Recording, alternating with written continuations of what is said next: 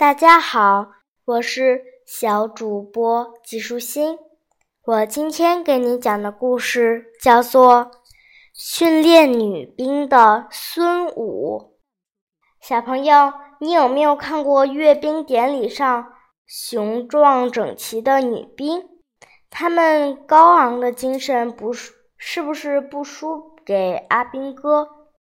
那么是谁最先把柔弱的女孩子训练成有纪律的兵士呢？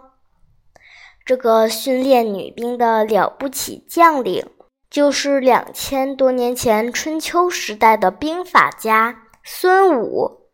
孙武本来是齐国人，年轻时就开始研究战争胜败的原因。渐渐的，有了自己独特的见解，他并且把这些军事上的道理编写成书，这就是中国著名的第一部兵书《孙子兵法》。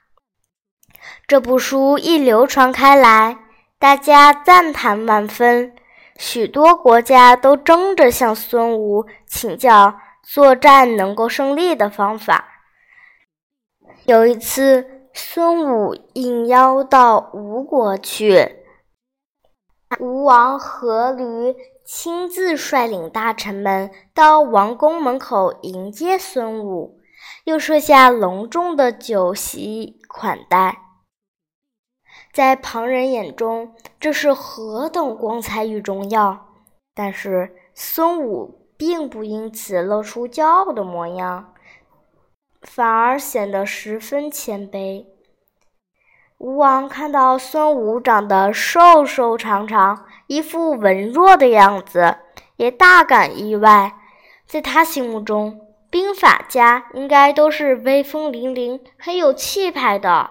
他心想：看孙武的外表，一点儿也不像传说中有超人的军事才能的样子，大概也只是谣传罢了。我不妨来试试他。于是吴王用不信任的口吻说：“你的兵书我看过了，写的真是不错。可是用兵这件事，嘴边说说和手上写写是一回事儿，做起来就不晓得成效如何。你能不能在我面前实际表演一番？”孙武知道吴王有意试探。但他一点儿也不生气，仍然微笑着说：“我写的兵法都能运用在实际战场上，当然可以当场操练。”吴王就随口问道：“哦，难道先生的兵法也可以训练出女兵来吗？”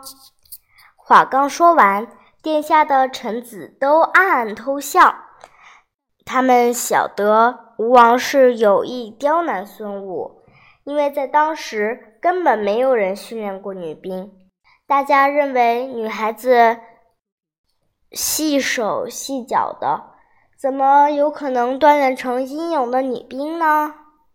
没想到孙武竟回答说：“当然可以呀！”于是吴王真的就派出了一百八十个宫女，交给孙武训练。吴王的姬妾都认为一定是很好玩的游戏，也争着要求参加。吴王便挑选他的两名宠妾加入。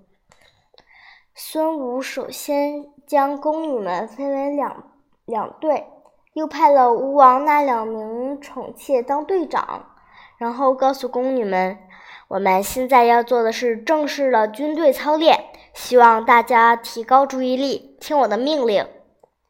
宫女们在队伍中嘻嘻哈哈闹成一团，谁也不把他的话当成一回事。孙武仍然面不改色，又问：“你们知道前面、后面、左面、右面是指哪里吗？”这些宫女一听，笑得更大声了，觉得大名鼎鼎的孙武真可笑啊！怎么连这种问题都会问出来呢？他们一面笑一面回答：“知道啦。”孙武大声说：“好，既然大家都知道了，那么我下令左，你们就一起往左看；下令右，你们就往右边看。前和后也是同样的道理，清楚了吗？宫女们觉得这太容易了，都高兴地回答：“清楚啦！”孙武握着吴王交给他的宝剑，站到队伍里。那宝剑是。吴国大将军的标志，任何人都要对他服从。他把各种动作再三说明，然后严肃地说：“每个人都要照命令行动，谁违反就要照军律处罚。”孙武手一挥，鼓声咚咚咚咚的响起。孙武下令说：“要不下令还好，一下令。”宫女们有的看右边，有的看左边，忍不住都笑了起来，把整个队伍都弄得东倒西歪的。孙武看到这情形，仍是沉稳地说：“兵士不听命令，这是将军说的不够明白的缘故。我再告诉各位，这是军事训练，大家不能随随便便。这一次，谁再不服从？”就得依军令处罚，大家要记住。于是孙武把动作再解释一遍，一挥手，鼓声又咚咚咚咚的响起。这下，这回孙武下令说：“左。”可是宫女们还是你看我，我看你，吓得团团转，一点儿也不把孙武的话放在心里。这回孙武可真的生气了，他大声说：“我已经把命令说得清清楚楚的，可是兵士仍旧不听从，这就是队长的过错。两位队长来到前面接受处罚。”两位女队长捂着满脸的笑，扭扭摆摆走到孙武面前，一副无所谓的样子。孙武一挥宝剑，下令：“照军法，把他们推去斩了。”两位女队长才知道孙武不是在开玩笑，急得大叫：“大王，大王，救命啊！”吴王也赶忙阻止孙武：“孙先生，请等一等，我已经明白你的确是能用兵了。